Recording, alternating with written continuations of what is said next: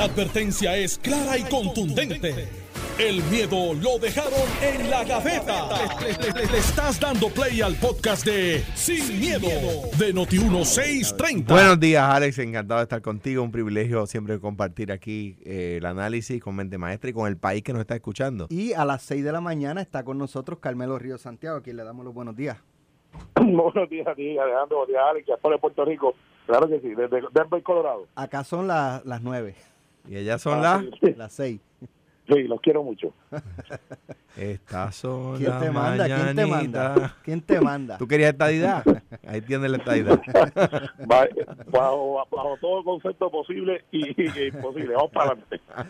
Bueno, eh, hay una noticia, ¿verdad?, con, con, con, la que nos hemos levantado hoy, una tragedia ocurrida anoche aquí en el área de, de San Juan, por Río Piedras, eh, en la que pues un menor de 16 años falleció.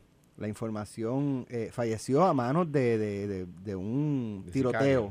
Eh, la policía, ¿verdad? Lo, lo, mataron a este niño. Y aunque en un principio se habló de que la policía tenía este carro reportado como desaparecido, pues no, no había un reporte oficial de que este carro en efecto estaba, perdón, dije desaparecido, robado. Eh, que este, este, vehículo en efecto no había sido robado, pero eh, más adelante, hoy aquí con, Normando, en Normando en la mañana, el comisionado de la policía, Antonio López, eh, aclaró que, que sí se había reportado como robado, pero no tenía gravamen como robado porque tenían GPS y estaban rastreándolo. A tal punto de que el, el vehículo fue ubicado en un momento dado en el residencial Vista Hermosa, luego en el residencial Luis Lloren Torres y finalmente en el área nuevamente de residencial Vista Hermosa, eh, cerca, ¿verdad? Este residencial es cerca de donde ocurrió esta tragedia de la muerte de este, de este jovencito de 16 años. No, no estaba armado, pero el joven fue para encima de, de los policías, según ¿verdad? Lo, que narraron. Y, para aclarar, porque entendí del, del, del compendio noticioso, entendí mal, que lo habían matado, eh, no, no que había sido la policía fuera policía.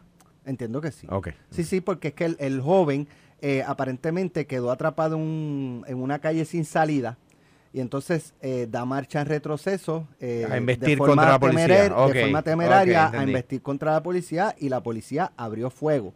pues obviamente impactando a, a, este joven lamentablemente.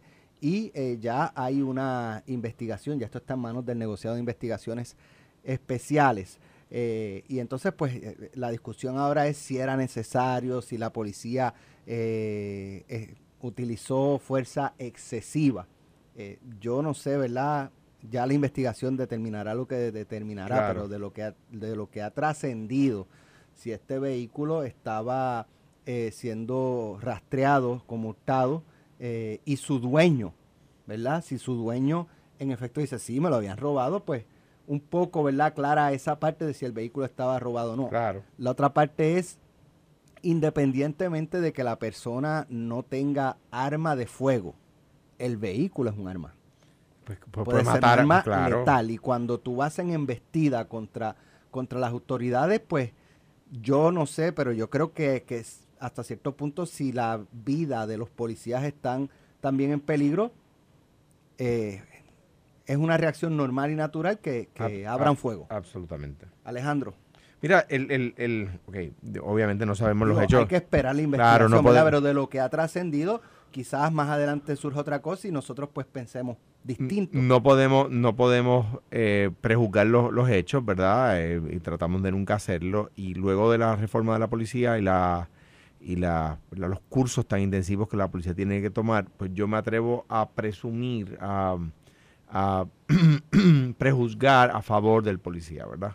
Eh, estoy, después de la, de la, de la reforma, creo que, que, ha cambiado muchísimo el proceder de la policía, con las luces y las sombras, como toda reforma, que ha tenido, pero eh, ya vemos, por ejemplo, aquella época de la, del, del, macaneo constante en las manifestaciones, aquello donde, donde de la nada este, de repente empezaban a noquear gente. Me acuerdo que a, a Chan, el, el fotoperiodista de primera hora que le, tenía el pelo largo y una t-shirt este, y le cayeron a, a, macanazo porque no vieron las cámaras, que tenía, tenía como tres cámaras colgando el cuello.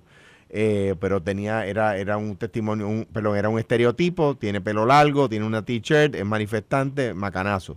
Y eso yo lo, esa, esa, yo la vi con mis ojos desde una ventana del Capitolio en aquel momento. Eh, anyway, el, el que, ¿verdad? Pues, por supuesto, como tú señalas, Alex, un vehículo de motor es un arma. O sea, digo, cotidianamente vemos que tragedias donde, un, donde un carro mata a alguien, ¿verdad? Y si uno acelera contra los policías, pues los policías pues me parece que tienen razón para pensar que la persona viene a, a hacerles daño. Y no hay algo telepático, o sea, en la mente del policía no hay un detector que, que detecte a distancia si dentro del vehículo hay arma de fuego, la edad de la, de la persona que está manejando, o sea, es una situación muy complicada donde tú tienes que tomar decisión en, segundos. Y, a la hora de, de, buscar un error humano, no podemos sacar lo humano de la ecuación. Esa son, es una expresión que estoy copiando casi al verbatim de un piloto de apodo Zully, eh, que aterrizó en el río Hudson. En el río Hudson, exactamente. Eh, a la hora de buscar un error humano tenemos que ver las condiciones humanas en el, en el momento, ¿verdad? Claro, eh, hay que investigarlo. Si, si hubo exceso de fuerza, pues, pues lo sabremos. Y esto, cuando yo voy a salir de la fortaleza, el juez a cargo de la reforma, el juez de sala que tenía la reforma a su cargo, acuérdense que la reforma surge, la reforma surge este, eh, por una demanda de, de violación de derechos civiles que le pone eh, la, American Civil Liberties Unions al gobierno de Fortuño, al gobierno PNP. Eh, y esa demanda se puso en la Corte Federal. El juez a cargo era el juez El Pi. Con los adelantos que hubo, el juez El Pi me pregunta al final de mi mandato, yo, yo, no, yo no fui citado, ¿verdad? Yo comparecí voluntariamente como gobernador y le digo, y el juez El Pi me pregunta, ¿usted cree que yo debo archivar el caso? Y yo le dije, no. Si usted archiva el caso, se detiene la implantación de la reforma. Y el juez accedió. Y la reforma sigue bajo, es un caso abierto en la Corte. Por lo tanto, este, la gente puede confiar que la investigación se va a hacer con seriedad y que no, no va a, de ninguna manera a sentir a accederse a una tentación que pueda tener alguien de hacer las cosas como se hacían antes. Eh, ¿Por qué? Porque esto lo va a evaluar, eh, además de la, institución policíaca en quien yo confío, lo va a evaluar también un juez, eh, ¿verdad?, imparcial en este caso. Carmelo. Mira, Alex y Alejandro, hechos que no sabemos, pero que son posibles, o, que, que tenemos a media. Se roba un carro de una marquesina, no sabemos quién lo robó Recientemente se roba ese carro, se hurta, porque no, no fue el, delito de robo como tal. Se hurta ese vehículo, ese vehículo tiene GPS. Podemos presumir que alguien lo condujo, que fue un plan, que alguien está en vigilancia dentro de Luis en Torres. No sabemos quién lo llevó. Posiblemente esto es una organización que se dedica a esto, como pasa, que puede ser una organización de 3, 4, 5, y posiblemente este muchacho, este joven que ya falleció, eh, no era el que se lo hurtó el vehículo, pero quizás es parte de la organización que estaba moviendo el vehículo de punto A a punto B. ¿Qué sucede? No sabemos si ese vehículo tenía tintes, que no es muy posible en Puerto Rico porque pues los carros de fábrica traen tintes y a lo mejor tiene tintes que se ponen acá, es una posibilidad. Así que podemos presumir que si tenía tintes o estaba moviéndose de punto A punto B con este joven de 16 años que andaba solo, que te garantizo que cuando estaba a robar el vehículo o hurtar el vehículo no andaban solos, porque alguien lo llevó allí. Lo que me pone a pensar si esto era de estas personas que van a buscar esta clase de vehículos y después vienen otros muchachos eh, en Lloren Torre o en cualquier otro lugar en Puerto Rico, porque pues no podemos estereotipar, eh, y esa organización estaba moviendo ese vehículo para otra cosa. Tiene GPS. Llega la policía. La policía dice, tenemos el vehículo. Muy posiblemente le dan el alto. Cuando se da el alto, hay varios agentes, no hay uno, hay varios eh, este, este joven alegadamente acelera. Eso puede matar uno, dos, tres policías si se paran de frente. Le establecen este un engagement o disparo. sabemos que hay más de tres o cuatro policías, de ahí es que salen los 15 impactos de bala. No estábamos allí, hay que ver la hora, hay que ver el escenario. La investigación va a arrojar un montón de dudas que dentro de esto que te estoy narrando es una especulación razonable, eh, porque pues ciertamente son hechos posibles. ¿Cuál es el procedimiento? Investigación que se está dando a través del NIE. Y como dice Alejandro, la reforma provee para una investigación que se está dando. Pero el tratar de caerle encima a la policía ahora, como el principio se trató de establecer, y el tratar de decir que hubo eh, abuso excesivo porque hay 15 detonaciones, pues tendríamos que ver cuál era el escenario, dónde estaba, porque pues como hemos establecido aquí, un carro a velocidad, de hecho ha pasado en otras jurisdicciones, puede matar 30, 40 personas, y si los policías estaban en el medio, o estaban dentro de esa eh, acorralado, y sale esa persona con un vehículo acelera, y pues el policía no tiene manera de saber si está armado, a lo mejor entonces el video hubiese sido otro, ese joven de 16 años con su estado armado como se arman, eh, estas personas que están en esta clase de negocio, voy a le dice negocio, pues a mí son fechorías, eh, pues estamos hablando de quizás armas automáticas. Entonces, pues la pregunta que tenemos que hacernos, ¿este joven se puso en esa posición él o lo puso la policía en esa posición?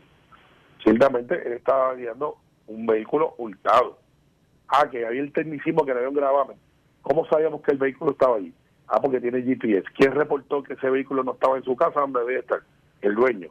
Así que no podemos ahora eh, plantear que la policía, porque hizo su trabajo, ahora pues eh, hay que caerle encima, hay que hacer una marcha, hay que hacer una protesta de violación de derechos civiles, porque pues la verdad es quien se puso en esa posición difícil, lamentablemente, que le costó la vida, fue el joven que a lo mejor no fue el que hurtó el vehículo, eso es una posibilidad, él trabajaba para esta ganga, como está pasando últimamente en Puerto Rico, eh, que pues, hurtan vehículos, roban vehículos y después los mueven y los convierten en piezas y los venden en el mercado negro y alteran. Todas esas cosas que están pasando, Alex. Pero que yo confío en la policía y que el entrenamiento está ahí, sí. Ah, que los seres humanos también erran, también. Ah, que ahora el ángulo es que estos policías llevan, muchos de ellos menos de un año. Cuando un policía se gradúa de la academia, la presunción que yo establezco es que esta persona está entrenada, sabe lo que tiene que hacer y ciertamente tiene supervisión para hacer lo que tiene que hacer. Y yo creo que aquí pues, hay que dar un poquito más de tiempo. Es lamentable que fallece este joven, eh, pero no olvidemos cómo fue que llegó allí. Eh, y esas son las alegaciones. Eh, esta, esta situación, pues como, como mencionamos, pone a algunas personas que, ¿verdad? Obviamente están... Tú puedes estar prejuiciado con el delincuente o con la policía. Pero hay personas que prefieren y eligen estar prejuiciados con la policía. O sea, la primera duda es eh, la policía, no los delincuentes, no los narcotraficantes, no los ladrones. No sabemos si este sea el caso, pero hasta ahora de la información oficial que trasciende a la policía es que ciertamente el, vehículo había sido hurtado. O sea, ese, ese vehículo tiene un dueño, ¿verdad? Y ese dueño pues podrá confirmar. Eh, yo, yo no sé, no me inclino a pensar que el comisionado de la policía diga, vamos a inventarnos eh, que, se robaron el carro y, y, el dueño pues diga, no, no, no me lo robaron. sabes? No, no sé, no, no, no, no se puede ser tan eh, ingenuo. Eh, por el momento yo me inclino a pensar lo que dice el comisionado de la policía, pero hay que esperar la investigación. La, la policía de Puerto Rico, o sea, de nuevo, yo si tengo que tomar bando, voy a tomar bando con la policía de Puerto Rico, ¿verdad? A menos que una investigación. Diga lo contrario. En el caso de estos agentes específicos. Y porque es, una cosa es estos agentes que participaron y otra es la policía de Puerto claro, Rico. Es verdad que en otras épocas, recordemos el Cerro Maravilla, en otras épocas la policía tenía una, un grupo, grupos dentro de, ingrata recordación. Modernamente ese no es el caso. O sea, contemporáneamente ese no es el caso. No es que no erren pues claro, todos cometemos errores, pero, pero no es la regla general. La regla general es que son mujeres y hombres eh, que, se, se, ponen un uniforme todas las mañanas, se ponen una pistola en la cintura y salen a combatir, a combatir el crimen. Salen con, con, como un blanco. Son exactamente. Salen como un blanco. Y, lo, lo, triste es que no son solo blancos de, el, de, la, de la acción criminal, también son blancos de los insultos y del menosprecio de algunos eh, conciudadanos, de algunos compatriotas nuestros. Eh, y, por eso yo digo, yo eduqué a mis hijos a que siempre que uno ve un policía le dice gracias por su servicio. Escuchaba esta mañana, yo soy igual, eh, escuché esta mañana a Cristian Sobrino aquí con Iván y él planteaba que hasta qué punto se le está exigiendo a la policía eh, un nivel como para que, para que fallen. O sea, el policía tiene que ser maestro, tiene que ser psicólogo, tiene que ser psiquiatra, tiene que ser agente de seguridad, tiene que imponer el orden, tiene que, ¿sabes? ¿Hasta qué punto eh, se le exige más a la policía de lo que realmente se le prepara? Eh, eh, digo, es, es, que es un trabajo, o sea, digo, póngase en su lugar. Claro. no, no, no puedes esperar porque tú tienes que saber si está armado o no. Tú tienes que saber si es un menor o si es adulto. Tú tienes que saber ese nivel de, de, pretender que, la, que, el policía actúe, eh, ¿verdad? Pensando que lo sabe todo y que puede detectar a distancia si un vehículo hay un arma, si es menor de edad o no. Y que uno, mira, el otro día estaba en un supermercado y la, la cajera estaba un poco hostil.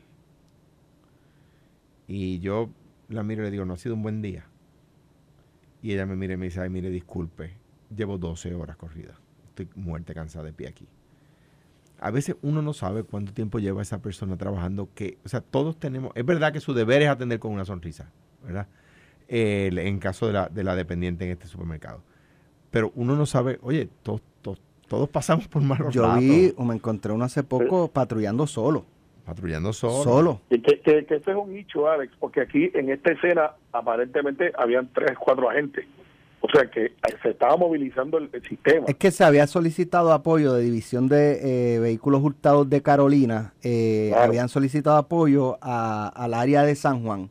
Supongo pues porque por el GPS habían detectado el vehículo entre el residencial Luis Lloren Torres y el residencial eh, Vista Hermosa, según lo que alega la policía. Entiendo que debe ser por eso que, que habían quizás más agentes de lo que pues normalmente uno ve por ahí. Y de nuevo, previo a reforma, uno podía decir, esto hay que investigar lo que pasó aquí, etcétera. Después de reforma, los mismos agentes, claro, lo que, ah, lo que decía Alex es un gran punto.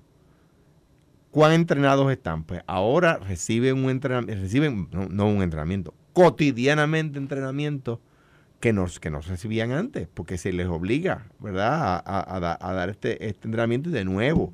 Es una cosa que monitorea un, un juez, que, lo monitorea continuamente, que el caso está abierto. Eh, y le, digo, una de las cosas que recuerdo, eh, momentos emocionantes, es cuando firmé con Eric Holder el, acuerdo para detener el caso eh, que habíamos heredado. Y Eric Holder vino a la fortaleza y nos sentamos en, la, en el Salón de los Espejos en la fortaleza y se, se llegó al acuerdo. Agradezco a Luis Sánchez Betance.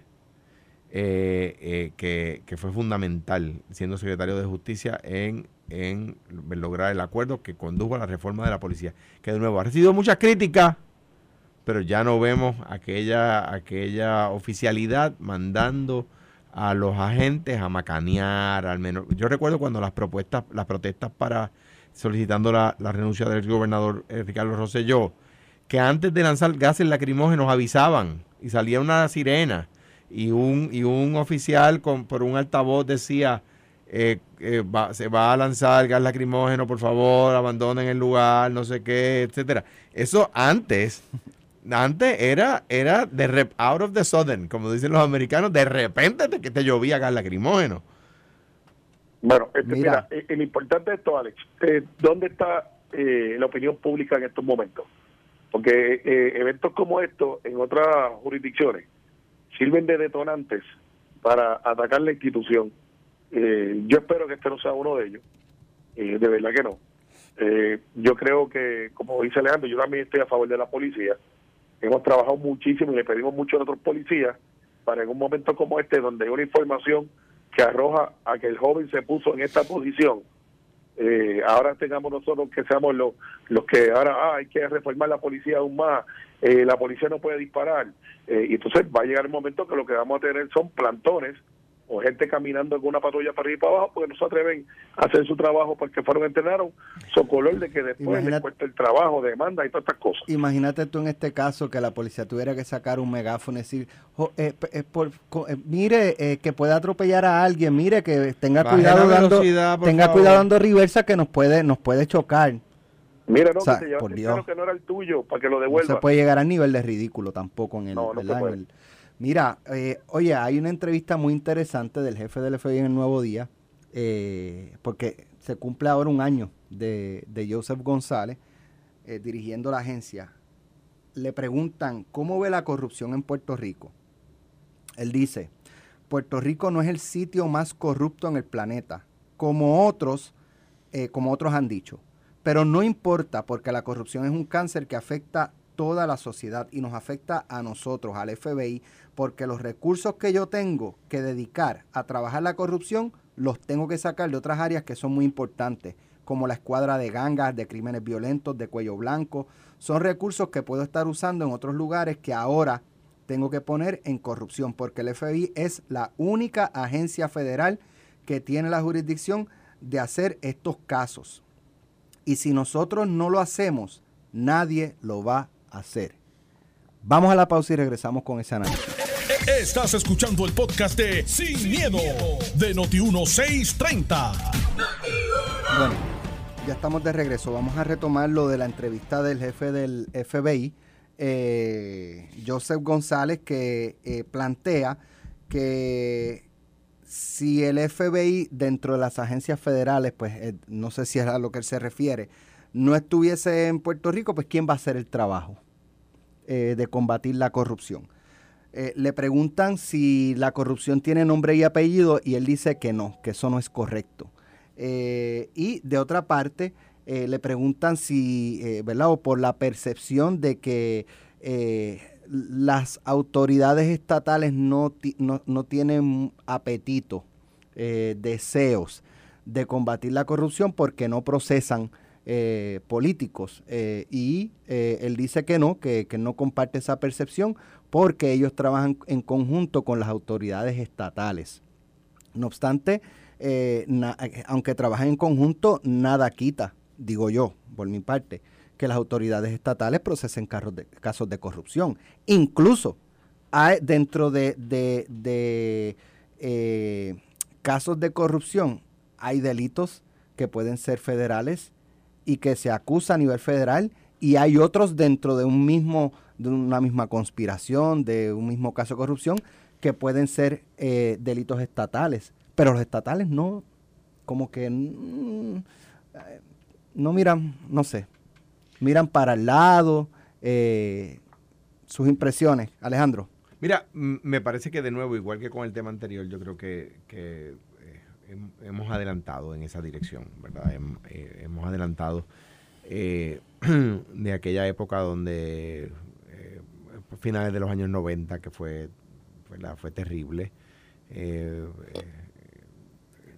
Guillermo Gil, como jefe de los fiscales, y, Luis Fraticelli en el FBI, pues, pues tuvieron una acción muy prominente, ¿verdad?, en la, en la discusión pública y hubo casos donde eh, los estatales exoneraron y por los mismos hechos los federales acusaron y encontraron culpables. ¿Verdad? Y eso, pues, pues, pues sucedió, ¿verdad? son hechos históricos, ¿no? Eh, eh, y en ese sentido, pues, pues creo que modernamente hemos tenido casos de alcaldes y casos de funcionarios de alto nivel eh, eh, electos y no electos eh, que, han sido encontrados culpables o acusados en, ambas, en ambas jurisdicciones. O sea que yo creo que en ese sentido hemos ido mejorando. ya, ya no es exclusivamente una gestión del, del gobierno federal. Antes no era así. O sea, el gobernador Hernández Colón, se paró, en aquel momento no existía el FEI, el FEI lo crea Hernández Colón. Hernández Colón separó de su puesto 11 alcaldes eh, y acusó 11 alcaldes en un solo eh, eh, cuatrenio, o en dos cuatrenios del, del 84 92, de los dos partidos, de ciudades O sea, y de pueblos. dices que él no decía, tráigame la evidencia. Él no decía tráiganme la evidencia, ¿no? Él, Hernández Colón era, era, era. Ot- otra liga. Eh, eh, y, y, y, bueno, y estaba Héctor Rivera Cruz allí, ¿verdad? Y, y sometían cargos. O sea, no, eh, los federales en aquel momento. Si han escuchado, perdóname, un silencio de Carmelo, es que se me olvidó poncharlo. Gracias, gracias. Yo, yo estaba aquí como como como el, el nene que no le dan este, la, la clase un turno.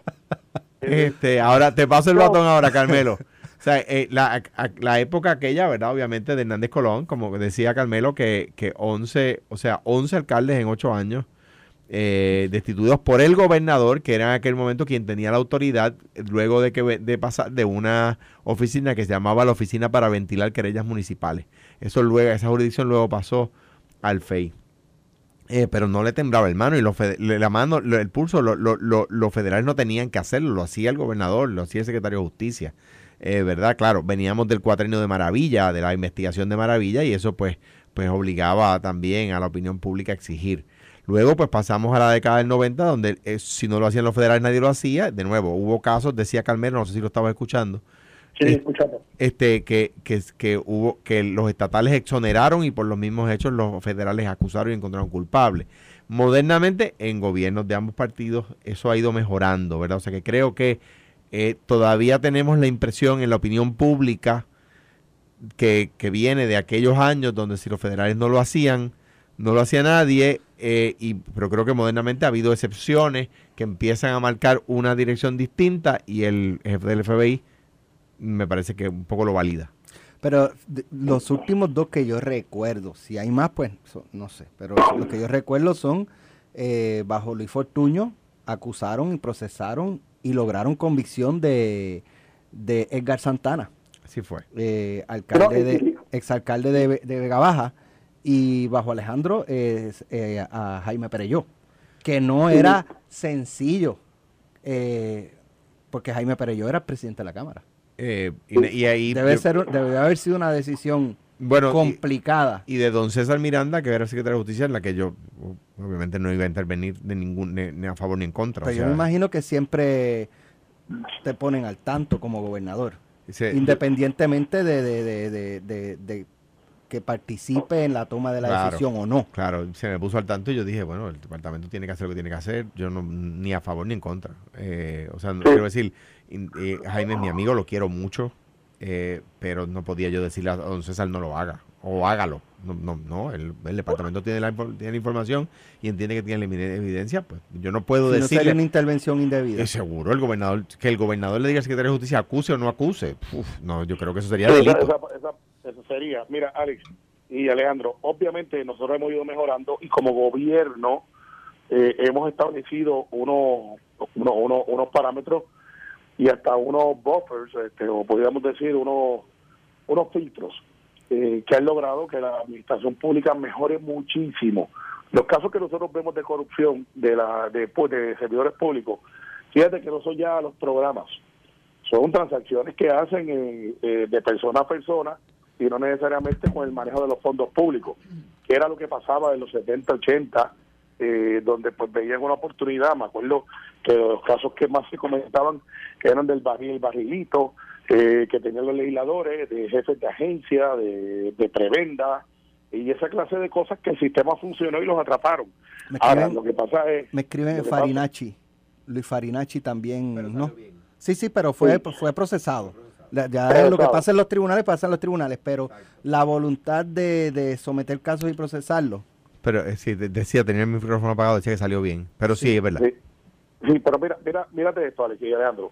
Y No, y digo, y más recientemente el legislador Carmelo, eh, recuerda, eh, porque, no me recuerdo el nombre de tu partido, de Santa Isabel, que lo acusaron por pegarle a la... ¿Cómo? Eh, bueno, no sé si estás hablando de Iván, eh, que terminó abandonando la Cámara. Sí. Ah, este. Ay, sí, sí. Que recién a- acababa de comenzar De, en de Isabela, Ricardo. de Saria. No, de, de Santa Isabel, uno de, de Santa Isabel, del, pre- del, del precinto 27, del distrito 27. legislador? Un legislador. Ok.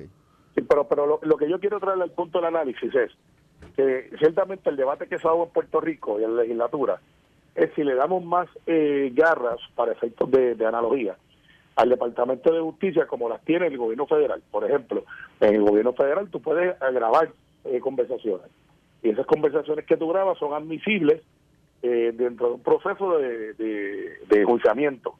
Eh, y entonces a nivel estatal no se puede. Claro, tampoco a nivel federal es que es un free for all. Tienes que tener un proceso, tienes que demostrar que hay una causa posible. y bueno. Es lo que dice Puerto Rico.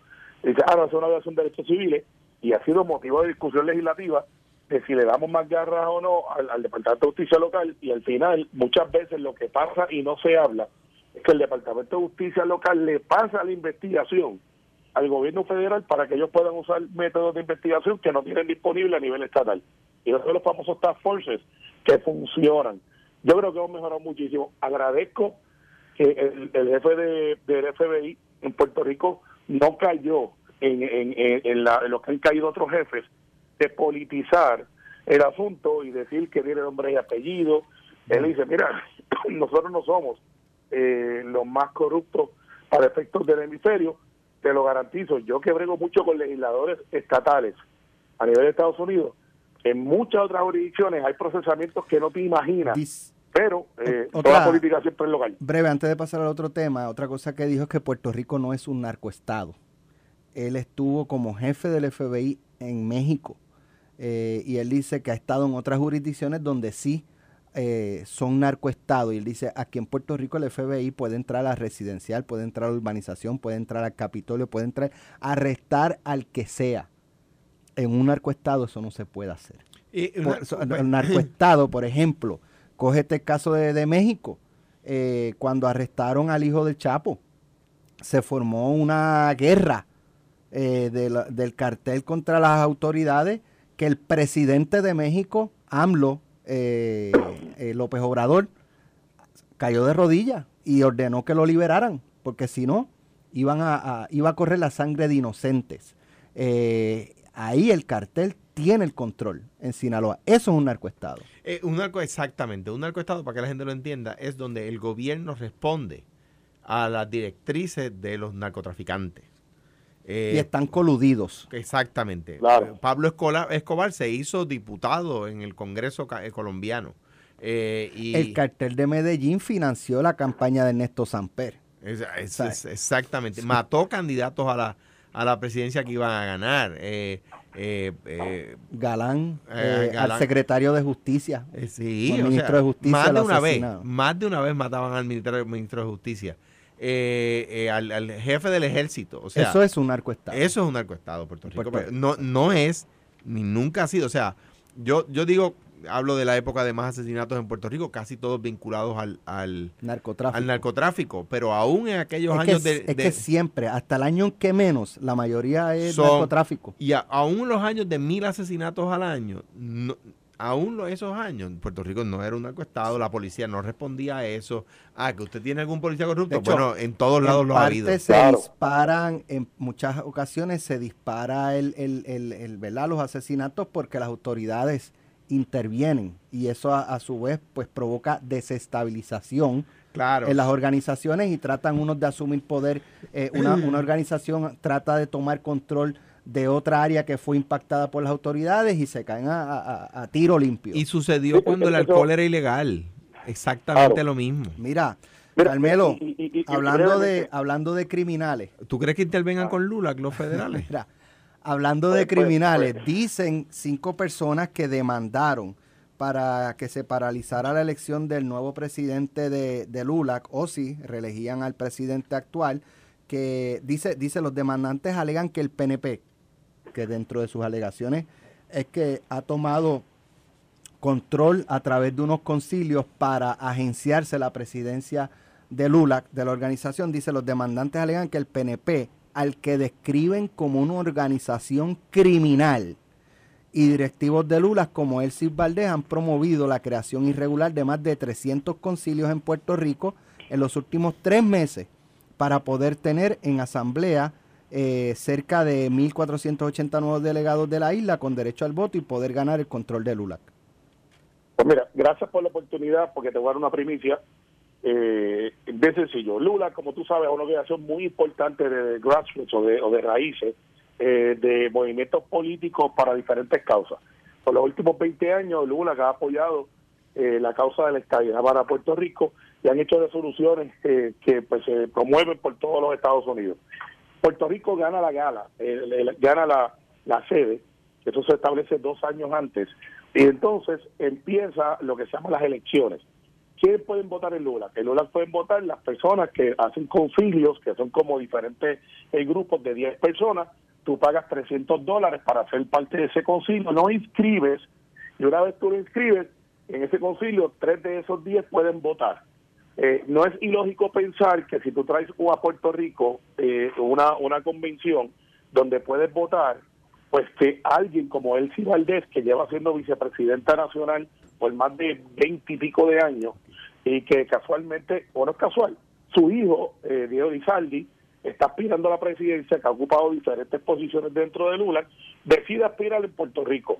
Eso moviliza que muchos puertorriqueños afines con Elsie, con las causas de Lula, y muchos de ellos, miembros del Partido No Progresista, empiecen a hacer lo que hacen en Texas, lo que hacen en Nueva York y en otras jurisdicciones, donde quieren elegir gente que son sus pares y en su misma jurisdicción.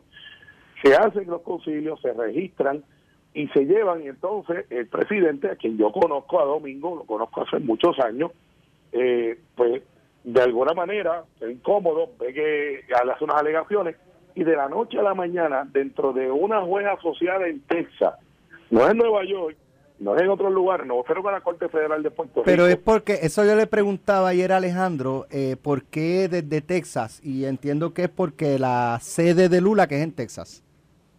Sí, pero también tiene unas cláusulas donde se han llegado casos anteriores, porque esta no es la primera vez, Hace como cuatro años atrás o seis años atrás, en Nueva York se iba a dar una, elección y vino alguien impugnó y ese caso se llevó entonces en Nueva York. Entonces, por un removal que se hizo. ¿Qué es lo que pasa? Yo ayer hice unas expresiones públicas y nosotros estamos mirando eh, y hice un comunicado que lo recogió Noti1, que va a tener todas las expresiones ahí, donde primero que el PNP no tiene que ver nada con Lula.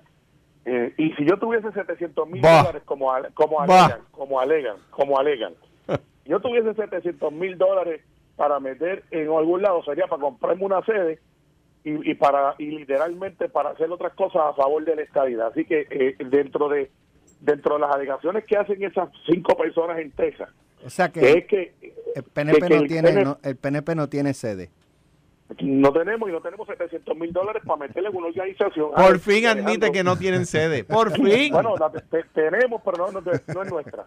Segundo, Mira. El decir, el decir que el PNP es corrupto, eh, eso, primero, esa alegación es, es, liberosa. No, no, no es corrupto, es diplomático. una organización criminal. criminal. Son otros 20 pesos. Y eso, Alex y Alejandro, tendrían que probarlo en la corte. Así que ayer yo hice... ¿Tú vas para allá? pero ustedes van a tomar alguna acción por esa imputación. Pues, estamos mirando para sí tomarlo. Y aquí está, ayer me llamó Domingo a través de uno de sus ayudantes, hoy tenemos una llamada. Lo que él me dice es que públicamente él va a desmentir y desautorizar a esas cinco personas que hicieron esas alegaciones y, que los va a separar, y que los va a separar de Lula. Hay dos cosas. Número uno, yo, ah, yo traté cuando yo era senador de entrar en Lula y se me, lo hicieron imposible. El PNP, la gente del PNP vinculada a Lula. Y lo único que voy a decir sobre esto es lo siguiente. Lula, que es una entidad que defiende los issues latinoamericanos en Estados Unidos el PNP la ha querido convertir a través de décadas en una institución que defienda los issues del PNP. Proestadidad. Proestadidad, que es un sector de un grupo latinoamericano puertorriqueño. No es un issue de los latinoamericanos, ¿verdad? O sea, a la misma vez que sacan a otros latinoamericanos como yo de la papeleta, no van a ir a quedárseles con Lula, que pues se les han quedado más retratados que si hubieran ido Eduardo Pérez Estudio. O sea, que tú estás diciendo han quedado más retratados. Para mí, para mí que Lula que Lula lo retrató, Lula cogió clases de Eduardo Estudio. Mira, Me voy. Eh, eh, nos mira. somos más y no tenemos miedo. mira, antes de culminar las autoridades federales, Carmelo, para que es que Carmelo siempre se va fuera de Puerto Rico cuando ocurren estas cosas. Él sabe, tiene informando. Las autoridades federales arrestaron hoy martes al subdirector de la Autoridad de Transporte Integrado, Jorge Dross Yapur. La intervención ocurrió cerca de las 9 de la mañana en Atorrey. Al momento, aunque se desconocen los detalles o motivos del arresto, Sí, eh, se dice que no tiene que ver con sus funciones eh, gubernamentales. Aparentemente es un presunto fraude en, la, en una transacción de un terreno privado.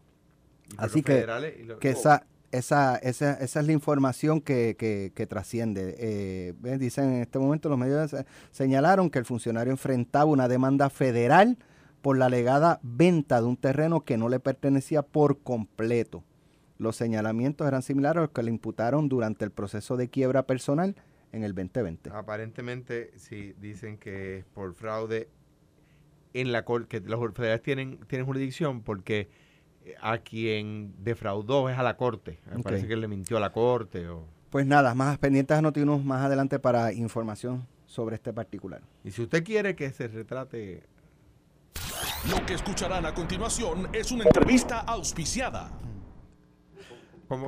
Si quieren que, quedar retratado como ha quedado retratado el PNP con Lula, yo me voy en este momento y te dejo con la información que el país necesita. con nosotros Eduardo Pérez de y, y no, no se que no se solidariza con mis expresiones, que quede claro, Eduardo Pérez no tiene nada que ver con mis expresiones.